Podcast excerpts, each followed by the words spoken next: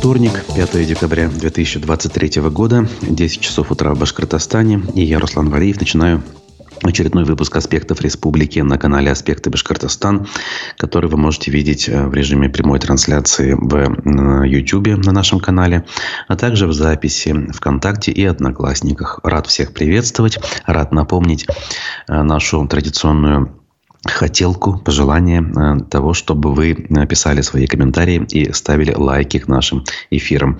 Спасибо тем, кто это делает активно в последнее время. Вас стало больше, и подписчиков прибавилось, и лайков, и это очень хорошо. Значит, наши старания не зря, наши призывы тоже не зря. Делайте это, пожалуйста, друзья в том числе те из вас, кто э, нас смотрит давно, и те из вас, кто, конечно же, к нам присоединился недавно. С вашими комментариями в процессе прямого эфира наш разговор становится обычно насыщеннее, где-то даже острее, поэтому пишите. Те из вас, кто могут делать добровольные пожертвования, легко могут это сделать с помощью сервиса Boosty, ссылка на который найдется в описаниях к нашим эфирам.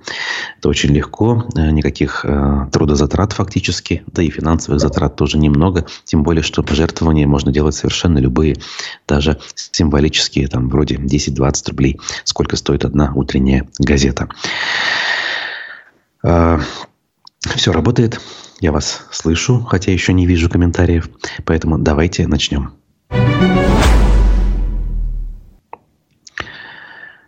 Вторничный эфир. Часто мы э, начинаем или где-то в моменте затрагиваем тематику э, оперативного совещания в правительстве региона, которое бывает, проходит по понедельникам. Мы знаем, что бывает и не по понедельникам по разным причинам, но сейчас тот случай, когда в понедельник все было на своих местах. И вот глава Башкирии признался, что ответил не на все резонансные вопросы своей прямой линии. Пишет городской телеканал ЮТВ. Что же такое пошло не так, по его мнению?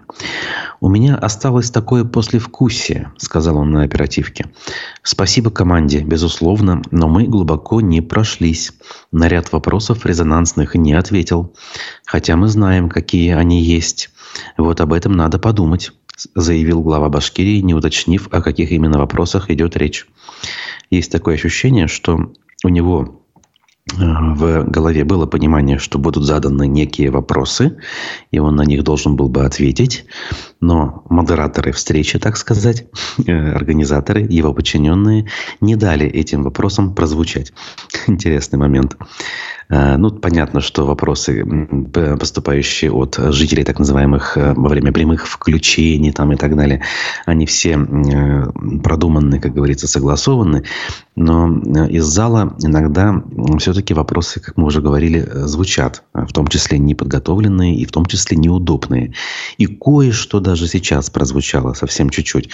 Но, видимо, и даже ему не хватило Э, елей в уши э, лить, э, это, как говорится, тоже уметь надо. Так, чтобы и одному угодить, и другим угодить.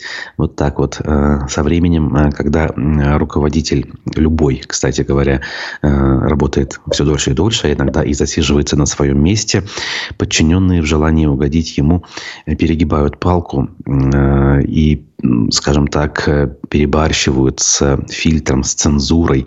В конце концов, э, даже руководитель может немножечко остаться недовольным. Но со временем и он привыкнет. Мы знаем, что такое происходит и уже произошло на уровень выше, если говорить по властной иерархии. Там уже подобных вопросов не задают, и мир видит совершенно э, в неадекватном свете совершенно не таким, каким он является. Потому что если ты его видишь исключительно по бумажным отчетам, в папочках, а, не э, имея с ним прямого контакта, с миром я имею в виду, то э, оценивать его совершенно адекватно невозможно. Ильдус Галиев. Доброго утра, Руслан. Хорошего дня пишет. Спасибо вам, Ильдус, и вам того же желаю. В общем, вот такой вот любопытный момент э, прорвался сквозь закрома.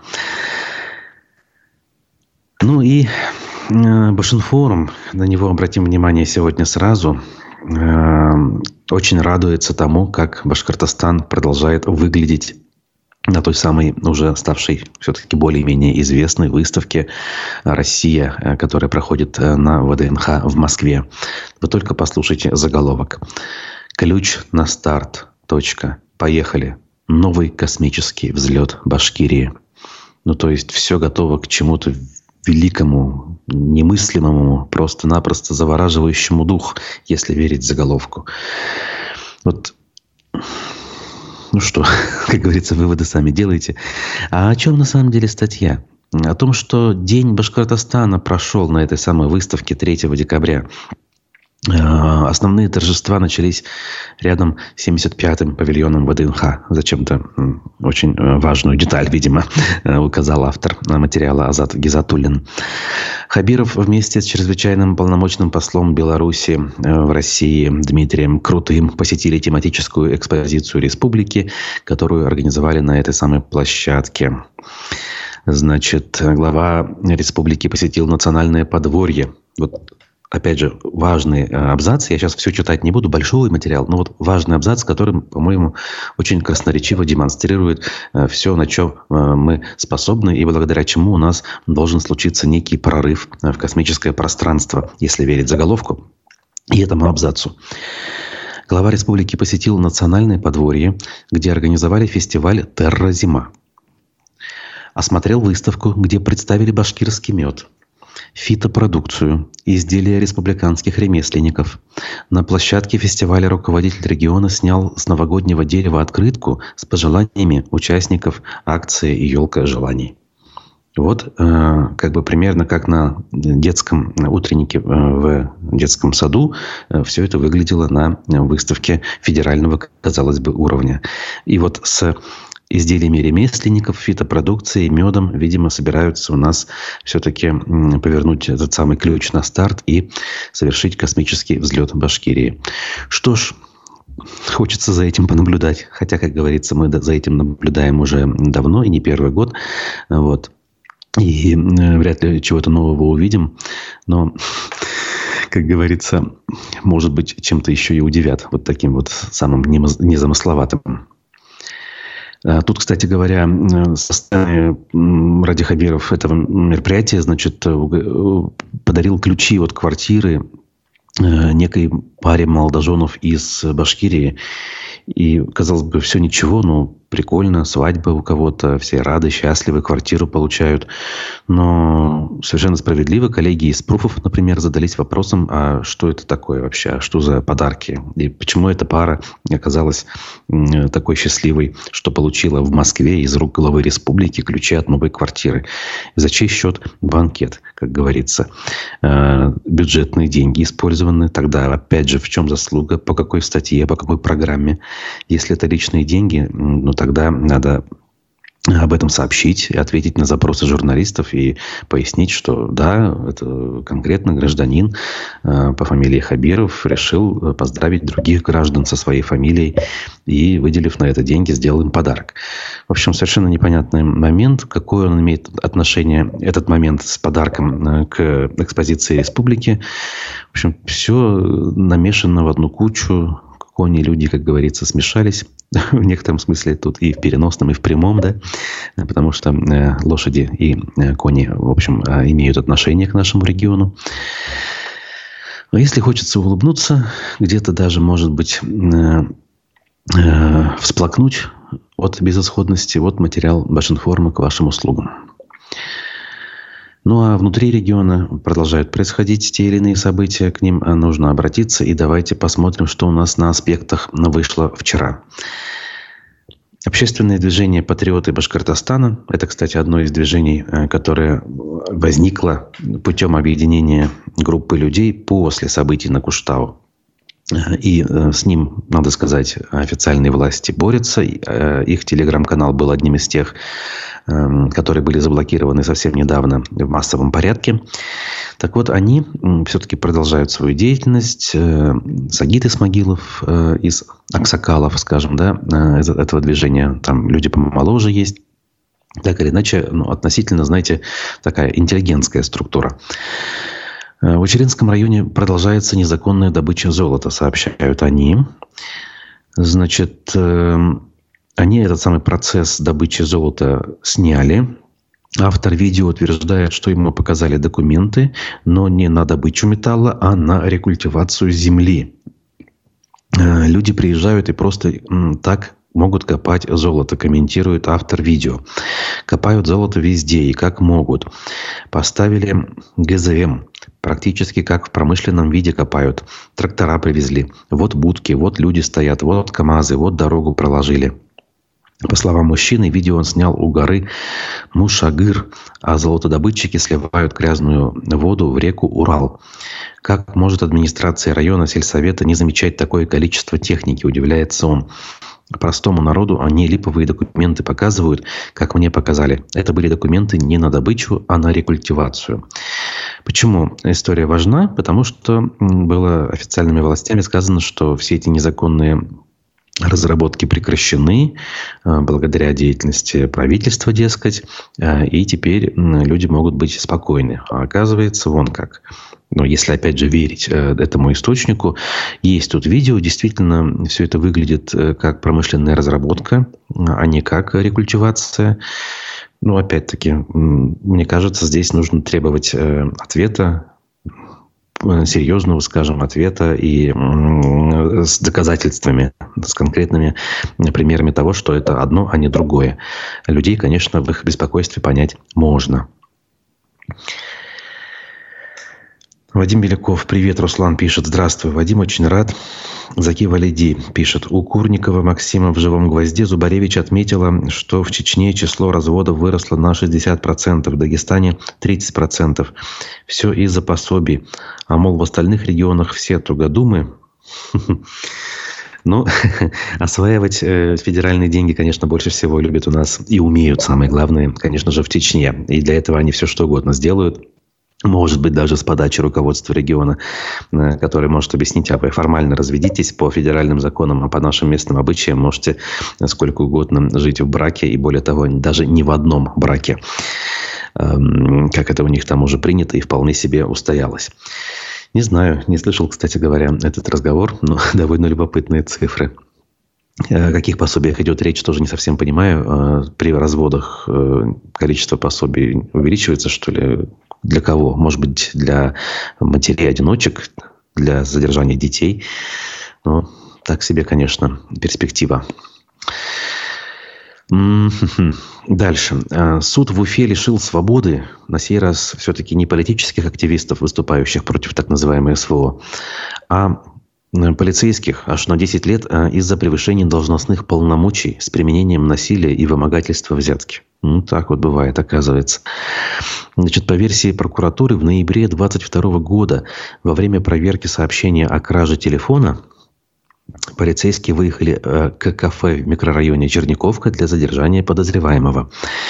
При проведении следственного действия знакомый мужчины стал препятствовать. Полицейский преградил дорогу на машине и битой ударил по ноге одному из стражей порядка. Его задержали. Так вот, обезвредив злоумышленника, э, полицейские избили его э, и, находясь в отделе полиции, требовали у нарушителя взятку на сумму 100 тысяч рублей за избежание уголовной ответственности за применение насилия в отношении представителя власти. Противоправные действия были пресечены сотрудниками ФСБ, якобы при получении одним из фигурантов уголовного дела денег. Вот так. Подсудимые не признали вину в совершении преступлений. Опять же, из разряда э, душила жаба гадюку, да? Наверное, так. Но, с другой стороны, нельзя не отметить э, суровость наказания. Очень странно. Обычно у нас правоохранители получают какие-то символические э, сроки, чаще всего условные, э, и, соответственно, к концу суда уже успевают выйти на свободу по условно-досрочному освобождению. Видимо, не те люди не в том месте, как говорится. Фирма из Китая взыскала 12,5 миллионов рублей за поставку контрафакта уфимскому заводу «Умпо». Вот так вот. Опять же, что у нас в регионе происходит на фоне мировых событий. Значит, компания «Цемик» э, или «Земик» китайская взыскала с двух московских фирм 12,5 э, рублей э, миллионов указанных за поставки этой самой контрафактной продукции под брендом вышеуказанной китайской фирмы. Значит, продавали эти московские компании нашему УМПО контрафактные тензорезисторы. Как следует из материалов дела, в 2020 году одна из фигуранток, э, компания «Спецстройсервис», купила партию тензорезисторов, которые используются в датчиках, измеряющих деформацию элементов, у китайского поставщика. Часть деталей московская компания продала другой компании, а часть поставила напрямую УМПО. Чуть позже Гидроторг поставил уфимскому предприятию оставшиеся запчасти, то есть вторая компания.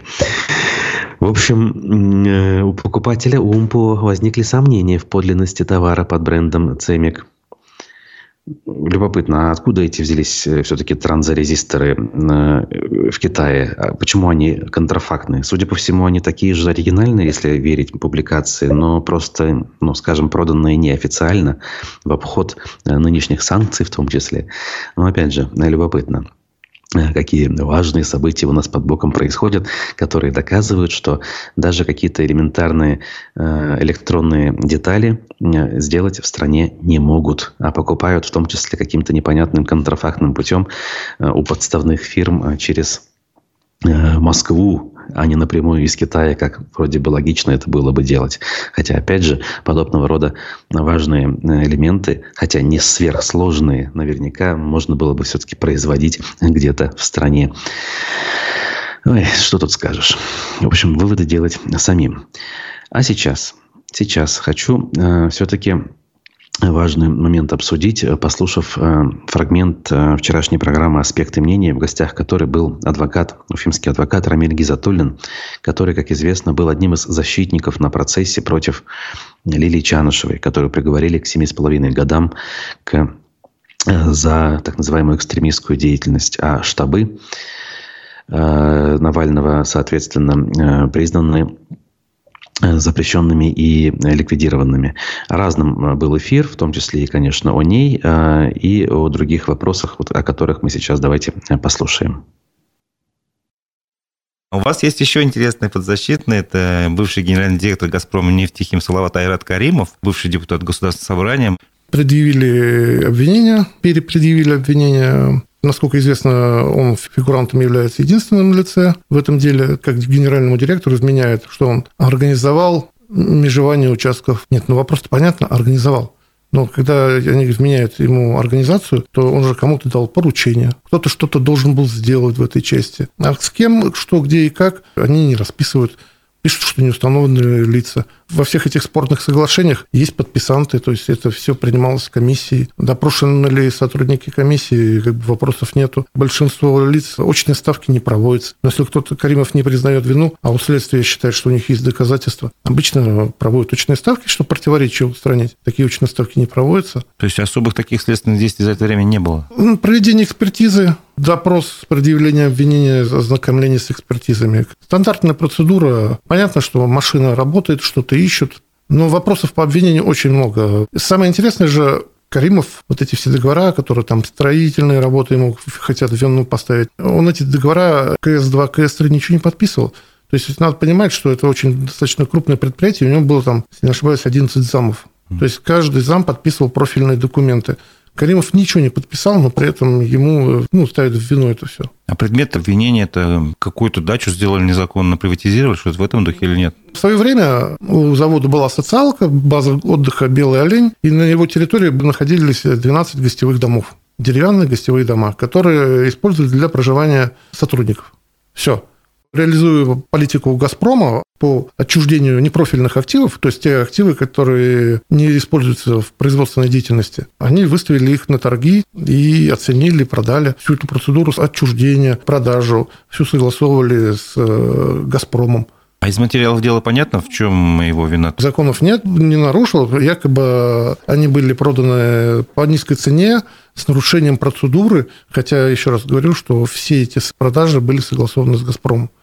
А там же еще, еще интересный эпизод. У него похитили деньги, сколько миллионов, не помню, больше 40, что ли. Какова судьба этих денег похищенных? Дело пока находится в Башкирии, но планируется они его передавать или же в Петербург, а вероятнее всего уйдет дело в Москву для соединения и расследования уже в следственном департаменте причастны же лица к хищению денег высокопоставленных арестантов. Если не ошибаюсь, там бывший губернатор э, Красноярского края, деньги у него похитили как бы Следствие говорит, что нашли, установили фигурантов. Нам пока об этом ничего не известно. По крайней мере, следствие до этого уже утверждало, что это Каримов сам у себя украл.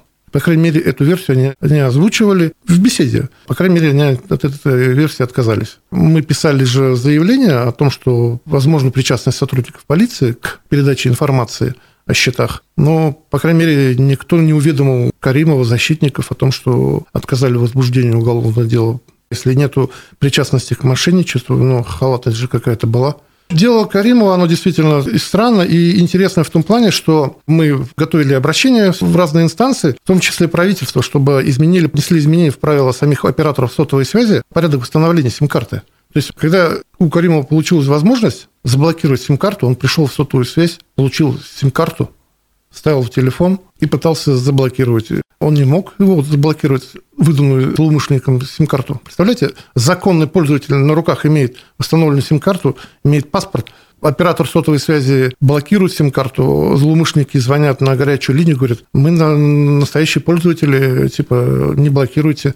Банки, видя хаотичные операции по списанию денежных средств, когда гоняли по счетам, нелогичные траты были по счетам, они же как бы могли взять и заблокировать э, как подозрительная операция. Могли, не сделали. Тут очень много вопросов возникает. Можно взыскать и из банков эти суммы. Каримов, он как законный владелец счетов, поручения банкам на списание денег не давал. Ну что ж, продолжаем. Э, э, Рамиль Гизатуллин, адвокат, был гостем программы «Аспекты мнений» вчера. А сегодня мы ждем в программе «Аспекты мнений» общественного деятеля, активиста движения «Стоп» Башар ТС Альберта Рахматуллина в 11 часов, то есть вскоре, буквально после окончания нашей с вами встречи. Так, ну а еще несколько новостей важных у нас есть в плане. Пруфы рассуждают на тему ситуации в одном из крупнейших э, предприятий региона, которое получает бюджетное финансирование и недавно оказалось в центре скандала после задержания генерального директора Ильдара Юланова. Конечно, речь про Башкир-Автодор. Двоевластие в Башкир-Автодоре. Как бывшего охранника сделали гендиректором, а профессионального дорожника побрили рассуждает издание. Большой лонгрид, понятно, мы его сейчас зачитывать не будем, но здесь главная мысль, э, она заключается в том, что э, вот вместо, получается, задержанного за э, коррупцию Ильдара Юланова сейчас назначают некого Ильгиза Усманова, который к дорожной отрасли отношения не имеет, а имеет отношение к руководству региона, причем с давних времен, еще со времен Рустема Хамитова. А специалиста, э, который там работает и, соответственно, мог бы, наверное, ну, потягаться по профессионализму с какими-то и федеральными людьми по фамилии э, Пролепота э, оставили не удел, а, в общем-то, как не удел, в ранге заместителя руководителя. Но, опять же, издание рассуждает на тему того, что он как раз-таки будет тягловой лошадью всей этой истории, будет заниматься работой, а новый директор будет лишь э, нужным образом подгонять документы для того, чтобы интересанты получения э, финансирования из бюджета, э, получения, э, в том числе незаконным путем, могли бы продолжать это делать. То есть для того, чтобы поддерживать коррупционную составляющую во всей этой дорожной отрасли, где, конечно же, денег много и их довольно-таки легко выводить за пределы основного, скажем так, русла деятельности предприятия. Любопытная история. Э, вообще, конечно, когда назначают эм, управленцем человека, вообще не понимающего в отрасли, вопросы такие действительно возникают. И отговорки вроде того, что вот он эффективный менеджер, э, прошел какие-нибудь замечательные курсы MBA, там, школу Сколково и прочее, и будет эффективным руководителем, э, на местах не очень, мне кажется, это работает. Все-таки, когда предприятие отраслевое, ну, занимается конкретным делом, что-то в этом конкретном деле нужно понимать все-таки. Те же Пруфы э, рассуждают на тему вчерашней оперативки. Не относитесь формально. Почему Хабиров не уверен в своих людях? Задался вопросом автор публикации. Но опять же здесь э, один из нюансов, скажем, этой самой оперативки, на который обратил внимание автор материала, что, дескать, Хабиров немножечко не уверен в своих людях. Активно разбирается в последнее время рост цен на продукты, в том числе на яйца. За последний месяц стоимость десятка перевалила за 100 рублей. Это говорить, если про Уфу и Башкортостан, пишет Уфа-1. И люди, скажем так, недовольны. Значит, э, цены повысились не только на этот продукт, при этом подорожали овощи и фрукты. В комментариях под э, нашим материалом, пишет УФ-1, разгорелась настоящая дискуссия. Одни считали, что яйца – это сезонный продукт, другие же пытались докопаться до корня проблемы. Ну, молодцы, раз пытаются докопаться люди. Но мне кажется, все-таки корень проблемы немножечко в другом месте. Не буду показывать пальцем, я думаю, вы прекрасно понимаете. Те из вас, по крайней мере, кто из на, на нас смотрит. Хотя вы знаете, когда я говорю э, про аудиторию аспектов и как-то вот более-менее обобщаю ее, считая, что это все люди примерно одинакового склада и подхода, я все-таки ошибаюсь. Достаточно вспомнить голосование по поводу поддержки или не поддержки э, криминализации так называемого движения ЛГБТ международного. Так у нас половина подписчиков на телеграм-канале высказались в поддержку закона э, о криминализации мягко говоря, удивили меня. И я в гневе, мягко говоря, написал э, в ответ э, подобного рода э, комментаторам, по крайней мере, кто в поддержку своего голоса еще и комментарий оставил, что вы можете быть свободны, в общем-то, отписываться нам с вами точно не по пути. Кстати, я э, эту самую точку зрения повторяю и здесь. Еще ЮТВ э, мы сегодня, скажем так, процитируем буквально такие, знаете, предновогодние новости, но, как всегда, с оттенком нашим уфимским, башкортостанским.